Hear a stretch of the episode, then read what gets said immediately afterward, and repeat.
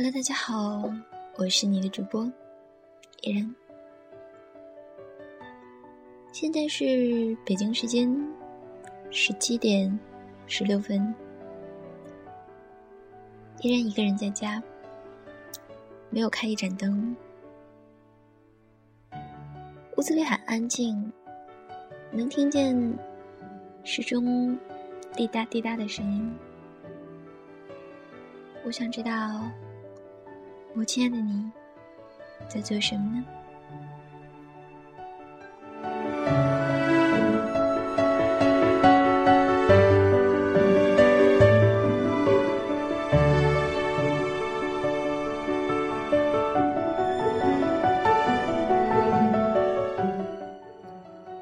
今天送给大家文章的题目叫做《你不疼我，要你何用》。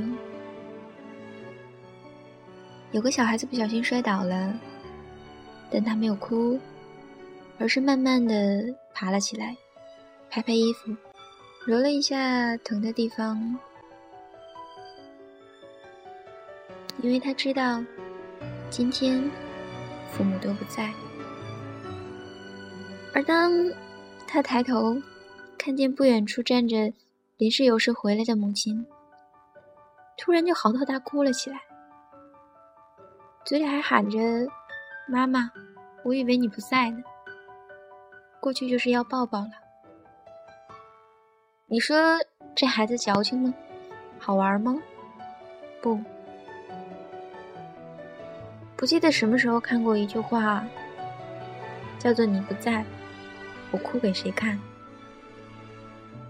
然后我们假设一个场景：有个小孩不小心摔倒了。”母亲就在附近，虽然看不见，但孩子知道。于是他嚎啕大哭，以最大的哭声吸引妈妈。结果妈妈跑了过来，二话不说，把他打了一顿，骂他怎么这么不小心，说他怎么不会自己爬起来。你说，他第二次摔跤了，还会哭吗？好吧。就算他第二次没忍住，又哭了，母亲过来又是一顿打骂。来回几次，明显的这孩子肯定不会再哭了。摔倒了就够疼的了，够郁闷了。哭了还被打，还被骂，聪明点的，摔倒了，会安安静静，自己慢慢的爬起来，全当没发生过一样。可是，孩子是乖了，当妈的也可以清闲和安静了。可你不觉得有什么不对吗？对，这个孩子的心里已经开始叛逆他的母亲了，对他的母亲态度，以后也只有冷漠。其实今天讲的是男女关系，只是有点偏题了。为什么先讲孩子和母亲？因为男女关系有一段，就像孩子和母亲一样，都需要哄。我今天就犯了一个跟上面母亲一样的毛病，就是今天女朋友跟我抱怨的事情，可能是我忙吧，没有真心去体谅她的感受。直接进入了责怪式的教育，就好像母亲骂小孩一样：“你怎么这么不小心？怎么不会自己爬起来？”很明显，女朋友的心情更不好了，然后安静了。怎么这么不小心？怎么不会自己爬起来？这两句话，就是典型的男性思维。原始社会，一群雄性猿人。一次捕猎失败，大家一起来总结失败，责任在谁，然后进行批评教育。很简单，干脆的点到了原因，然后列出解决方法。第二次猎捕，成功的几率就会很大。所以，当女性遇到了困难，向男性诉苦的时候，目的就像孩子摔倒了一样，要向妈妈诉苦。要的只是安慰和哄，改变这糟糕的心情。而男性则习惯式的启动了解决方案，于是两个人之间就越来越无法沟通了。隔阂的产生，就像孩子对母亲的态度一样，慢慢的潜移默化，渐行渐远。有些男生就是很受不了女生的烦人，一有事情就用母亲打骂孩子的方式回绝。是的，女生之后就会慢慢变安静了，不打扰你了。这也意味两个人的关系快走到尽头了吧？然后女生自己就进入了汉子的模式，有什么事都自己干，有什么苦都自己扛。我自己什么都会，我要男人有何用呢？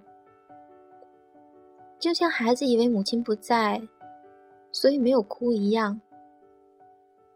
女生不向你哭诉，是因为她的潜意识里，你已经不在了。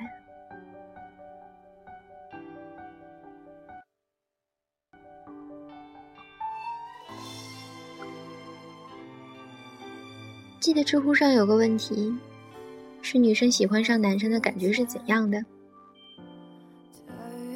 下面有一个精彩的回答，就是突然觉得自己拧不开瓶盖了。